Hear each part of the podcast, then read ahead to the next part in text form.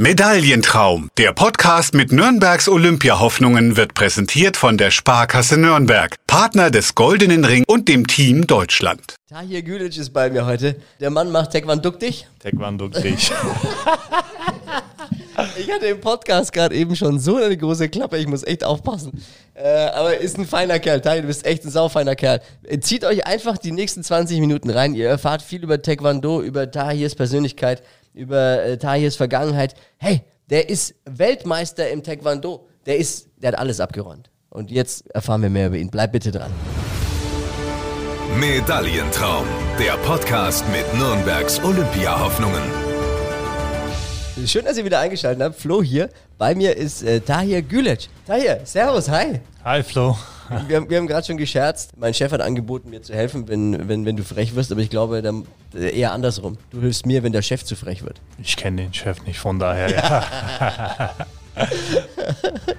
Ja, aber du hast, hast du Erfahrung mit Mikro? Hast du gesagt, nein. Sonst Nein, sonst wäre ich Sänger oder bei DSDS. Ja, stimmt, dafür langt's nicht. Ja. Aber du wärst ja fast äh, mal Fußballer geworden, glaube ich. Ja. Zumindest sagt man sich in der Szene, du bist ein guter Fußballer. Ja, die Leute kennen sich schon Sprechen. aus. Ja, wenn man draußen kickt, dann sieht man schon, ob man was drauf hat oder nicht. Aber Fußball spielen kann ich schon, ja. Ja, ja ich, hab, ich hab's äh, gehört und äh, du warst, warst du nicht mal beim FCN auch in der Nein, Jugend? nein, war ich nicht. Wo hast du gespielt? Aber du hast im, im Verein gespielt. Nein, noch Auch- nie. auch nicht? Nein. Warum nicht, wenn du so ein guter Fußballer bist? Warum nicht? Weil es nicht dazu kam, weil wir einen Familienbetrieb haben und das heißt Taekwondo. Und die ganze Familie macht das und ja, ich hatte keine andere Möglichkeit, sonst wäre ich bestimmt ein guter Fußballer wie Ibrahimovic. Ja, okay, ich bin, ich wäre ja eigentlich Messi. Nicht? Also, Messi, echt? Ja, Ja, so klein und genau, zumindest Techniker. vor der, vor der Körpergröße passt bei mir halt.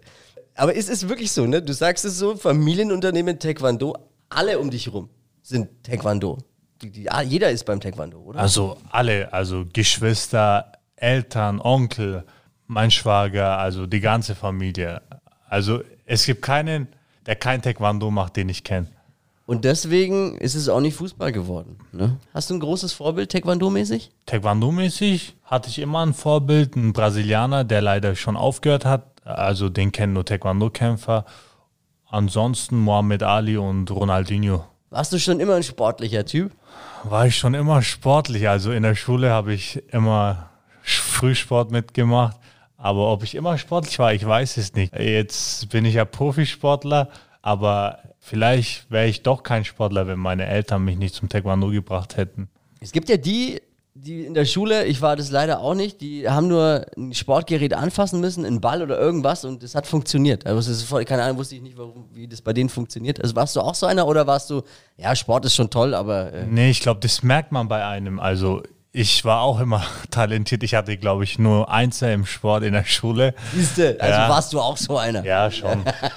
Hey, du wurdest 2013 in Mexiko Weltmeister. Das war ein historischer Titel zu dem Zeitpunkt, weil davor jahrzehntelang kein Deutscher so eine Medaille geholt hatte. 2013 ist jetzt schon, schon, schon ein bisschen her, oder? Ja, ist schon lange her. 2013 äh, Weltmeister zu werden nach 18 Jahren war schon mm, ganz anders. Vor allem in Mexiko gegen einen Mexikaner und äh, 7000 Zuschauer. Das war schon eine geile Atmosphäre. Also Mega. ich habe noch nie so ein Taekwondo-WM erlebt wie in Mexiko damals. auch danach nie wieder sowas? Nie wieder. Und davor gab es auch nie, also ich habe zumindest von dem Bundestrainer und so, was ich mitgekriegt habe, war das einer der besten WMs, die es gab. Und hättest du damals für die Türkei WM Gold gewonnen, da hättest du eine riesige Prä- Prämie bekommen, du hättest lebenslange Rente bekommen, glaube ich, so ist es in der Türkei.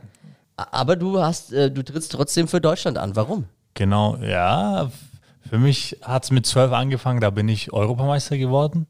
Und seitdem habe ich nur noch für Deutschland gekämpft. Und für mich gab es auch keinen anderen Wahl, weil ich hier lebe. Meine Familie ist hier, ich bin hier aufgewachsen und ja, ich bin glücklich hier.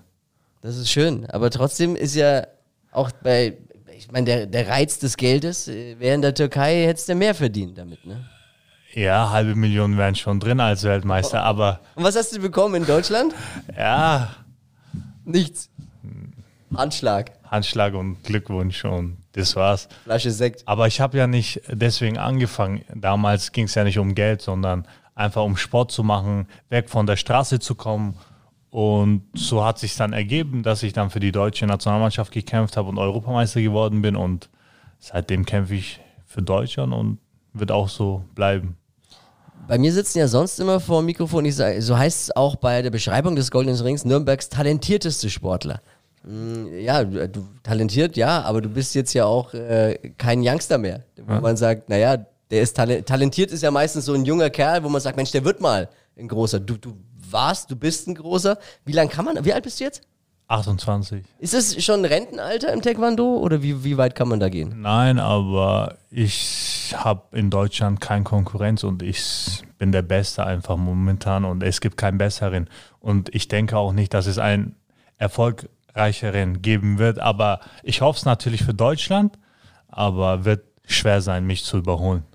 Das klingt, das klingt schon sehr selbstbewusst, aber klar, das kann man dann natürlich auch sein in, an deiner Stelle. Warum ist es so? Warum gibt es da keinen, der, der dir das Wasser reichen kann? Ist eine gute Frage. Also die Trainer leisten schon gute Arbeit, aber da, ich weiß es nicht, ich weiß nicht. Also Aber ist wie, sehr schwer zu sagen eigentlich. wie lange kann man Taekwondo noch machen? Irgendwann Das ist so wie beim Fußball. Also du kannst es so lange machen, du dich fit wie du dich fit fühlst. Ja. Und du bist gerade, wie, wie fit würdest du dich einschätzen? So wie in Mexiko 2013? Fitter?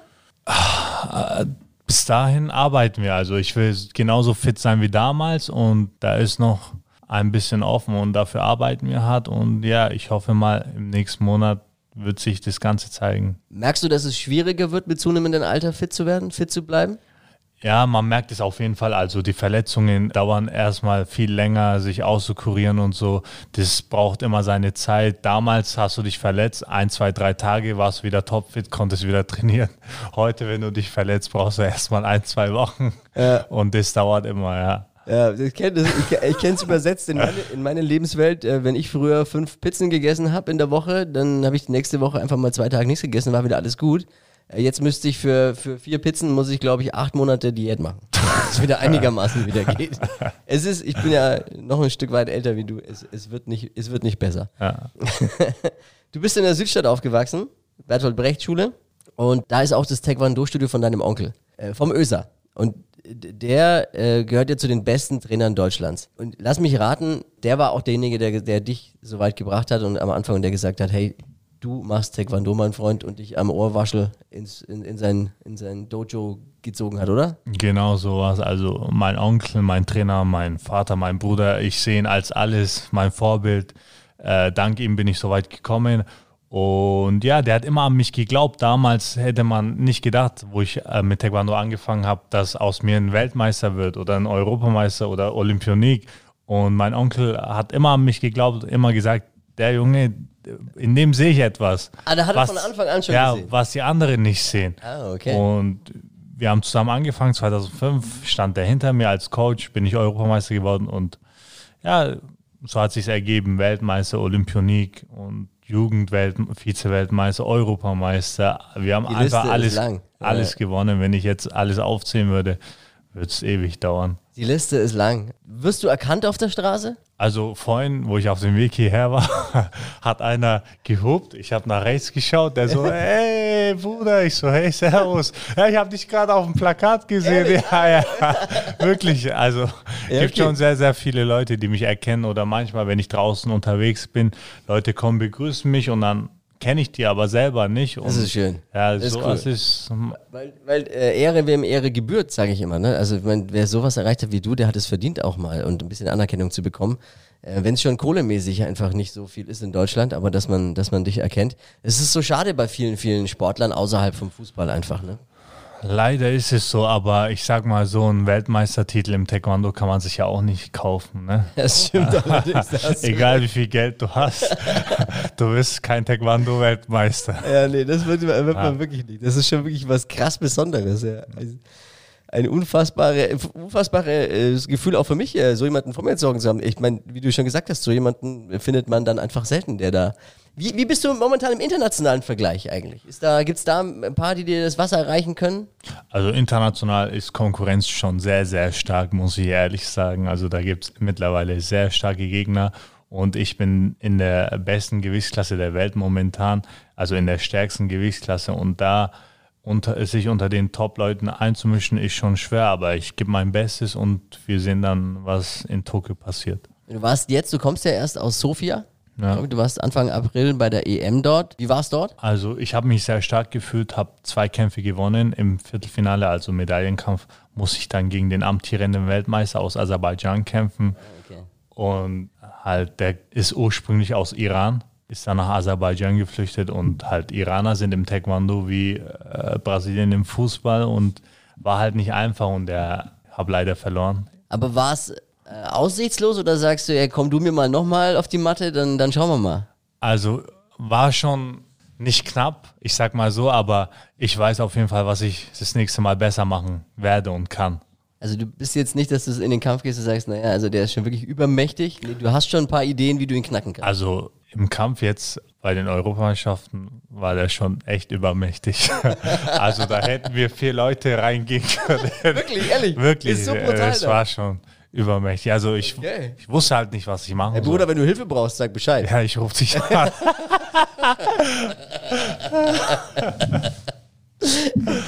Ja, ja, ich, äh, ich kann, ich, ich bin, ich, ey, ich stehe immer hinter dir. Ne? Danke, ich, ich auch hinter dir. Ich rufe morgens um 9 Uhr an, dann bist du schon gut. da. Welche Platzierung brauchst du jetzt bei dem Qualifikationsturnier, das äh, demnächst ansteht? Ende Mai, glaube ich, ne? Anfang Mai. Anfang Mai? Ja. Ist ja bald. Ja, ist in drei Wochen, also zwei Wochen. Also wenn der Podcast rauskommt, warst du schon dort, siehst du, weil das dauert ja noch ein bisschen. Sieht so aus.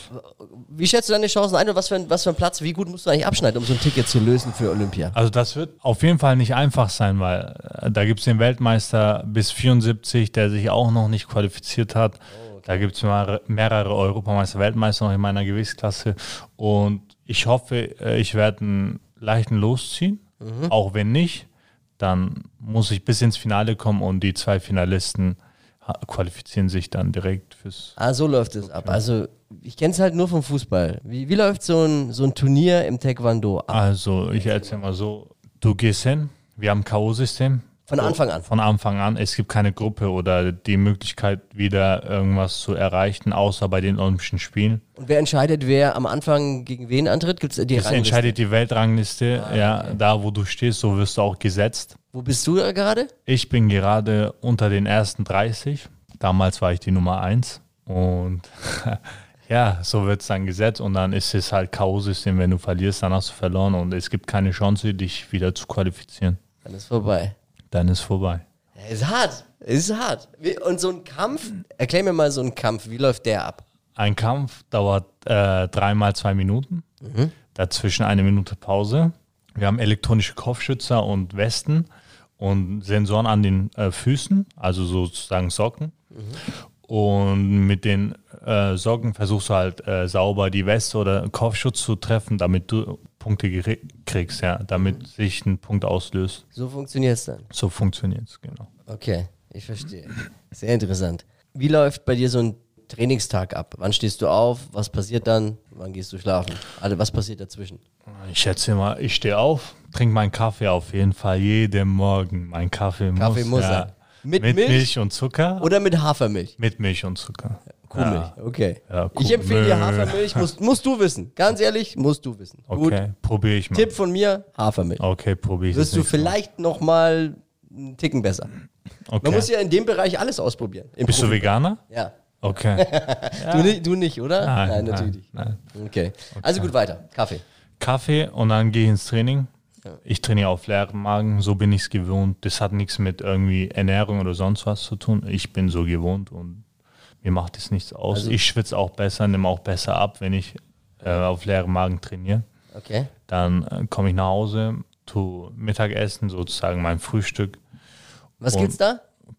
was die Mama kocht. Also Oh, jetzt alles kein, mögliche. kein bestimmter Ernährungsplan. Nein, nein, ich habe ich hab keinen Ernährungsplan. ja. Mama macht Weltmeister. Die Mama, Mama, genau so ist das. Die Mama macht Weltmeisteressen. Sehr gut. Also damals habe ich auch nicht aufgepasst, was ich esse, hat geklappt und das ist einfach, ich sag mal so, das ist Kopfsache. Vielleicht macht es schon ganz viel aus, aber das meiste ist Kopfsache. Okay. okay. Und ja, und dann esse ich was, tu ein bisschen chillen, relaxen, runterkommen und dann habe ich halt wieder ein Training. Und dann komme ich nach Hause vom zweiten Einheit und dann tue ich wieder was essen und das jeden Tag. Das geht jeden Tag dreimal Training. Zweimal. Zweimal. Wie läuft denn, was, was passiert denn so im Training? Bist du da im, im Gym? Machst du, machst du äh, Gewichte stemmen oder ist es. Also morgens ist dann eigentlich immer Athletik, Krafttraining, Laufen und abends, äh, nachmittags ist dann immer Taekwondo-Training. Da wird dann äh, Technik trainiert, gekämpft und alles Mögliche. Okay, kann man dir noch technisch was beibringen? Ist das, äh, oder? Also ich bin ehrlich, mir kann man technisch nichts beibringen, aber taktisch vielleicht und noch mich fitter machen. Mich kann man immer trainieren. Also jeder Ja, ja, kann sich verbessern. Also so ist es ja nicht. Ja, aber Die Techniken hast du eigentlich Technik, alle, ja. alle drauf. Äh, wie lange wie lang braucht, wenn ich jetzt anfangen würde, da gibt es ja auch Gürtel, oder? genau. So, wie wie lange brauche ich, um, um einen schwarzen Gürtel zu bekommen? Um schwarzen Gürtel zu bekommen. Ja, kommt immer drauf an, auf dich drauf an, ne? Wenn du zweimal im Jahr Gürtelprüfung machst, wenn wir es ausrechnen, eins, zwei, sechs, sieben Jahre. Also doch so, doch so lang, also geht jetzt Ja. nicht. Braucht man schon ja, seine Zeit. ja, braucht schon seine Zeit. Und, und das geht, der Anfangsgürtel ist der weiße Gürtel. Weiß, gelb, Gelb. grün. Ist es so wie beim Karate so ähnlich? Ist, weiß ich nicht. Ja, ja das weiß ich nicht, aber schon weiß und dann gelb 1, gelb 2, grün. Ab wann, ab welchem Gürtel ist man ein passabler Taekwondoka? So heißt der, glaube ich, ne? Taekwondo. Ja, also das kannst du so nicht sagen. Es gibt Leute, die schwarzen Gürtel, Gürtel tragen, aber Nichts drauf haben. nichts drauf haben. Aber es gibt welche Es mit gibt welche, die mit grün, ah, nein, einen schwarz, ersten Schwarzgurt und der hat es halt mächtig drauf, genau. Ah, okay. ja, manche machen halt so, ja, ich habe den achten schwarzen Gürtel, denkst ich bin dir- Meister und dann denkst du, oh krass, der, von dem muss man Angst haben. Aber der hat, Dann siehst du Kämpfe, nichts- ja, der, der macht es nur diese Formen um den Gürtel sich, ja. Okay, das ist der Unterschied, ne? Also diese Formen zu, zu, zu, Perform äh, zu Choreografie quasi. ja, zu kämpfen, das ist ganz, Ganz anders, wie jetzt im Wettkampf, richtig? Genau, das Also- ist ganz anders. Ah, okay, ich verstehe. Ich, äh, ich komme langsam dahinter, was da so passiert. Nach deiner Karriere hast du vor, Trainer? Wäre doch was für dich, oder? Wahrscheinlich mit deinem Auf jeden Onkel. Fall. Ich will das weitergeben, was ich gelernt habe. Jahrelang. Also diese Erfahrung. Ich war überall, Iran, Korea, Trainingslager. Ich habe auch selber Seminare gegeben, natürlich an über 1000 Leute.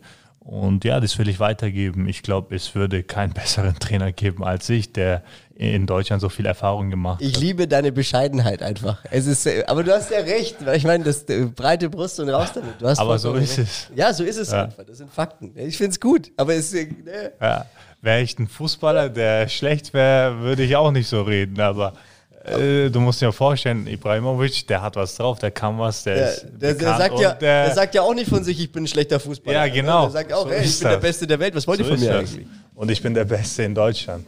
Mega.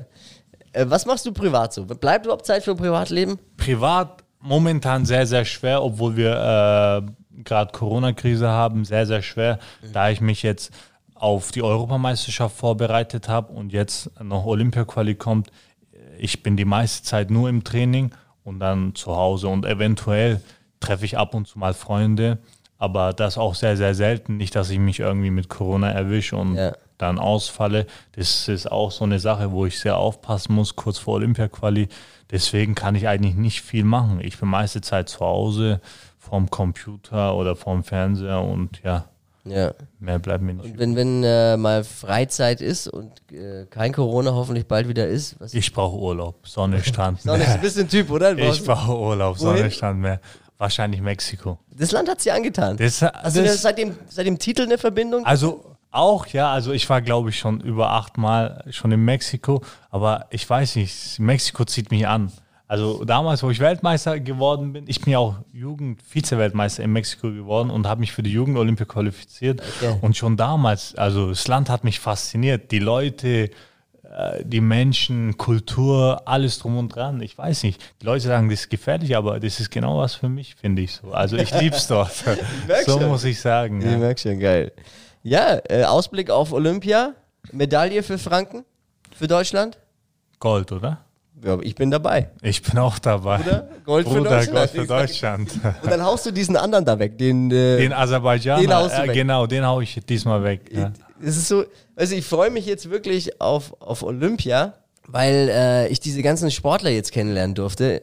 Und ich werde mir, ich verspreche, jedes einzelne Duell jedes einzelne Match werde ich mir im Fernsehen anschauen. Und dann kannst du, das hoffe ich eben auch, dass dieser Effekt bei allen Zuhörern jetzt kommt. Jetzt kennt man dich, jetzt kennt man äh, die Menschen. Hey, da ist einer aus Franken dabei, den kenne ich, der war im Podcast. Da, da, da, fiebert man ja auch ganz anders mit dann, wenn man, wenn man so eine kleine Beziehung hat dazu. Ja, ja, ja. Also ich schaue mir das auf jeden Fall an. Äh, bei dir bin ich mir ganz sicher, du gibst alles und äh, ihr müsst auch alles geben. Abonniert diesen Podcast, neue Ausgabe immer dienstags. Unterstützt bitte den Goldenen Ring, 50 Euro im Jahr Fördermitglied und ihr äh, tut wirklich Gutes für eben den olympischen Nachwuchs aus Franken, für die tollen Sportler, wie, wie eben auch äh, Tahir. Der-goldene-ring.com und abonniert den Goldenen Ring bitte auf Facebook und Instagram, um alle Infos zu bekommen. Tahir, es hat mir so viel Spaß gemacht. Hey, und wir müssen noch Danke sagen. Danke an die Sparkasse Nürnberg, die das hier alles möglich macht. Die geben wirklich so viel Kohle aus ähm, für, für den Nachwuchs und auch für diesen äh, Podcast. Ähm, vielen Dank, dass wir das hier überhaupt machen dürfen. Ohne die wäre es nicht möglich. Dankeschön. Tahir, Danke, Bruder. Mach's gut und viel Erfolg. Danke, danke. Weh, du kommst ohne Gold zurück. Ich sag's dir, dann gibt's heiße Ohren. Alles klar, mach's gut. Ciao. Ich hab so eine große Klappe, ne? Ich muss echt aufpassen. Gleich sind wir alleine. Medaillentraum. Der Podcast mit Nürnbergs Olympiahoffnungen wurde präsentiert von der Sparkasse Nürnberg, Partner des Goldenen Ring und dem Team Deutschland.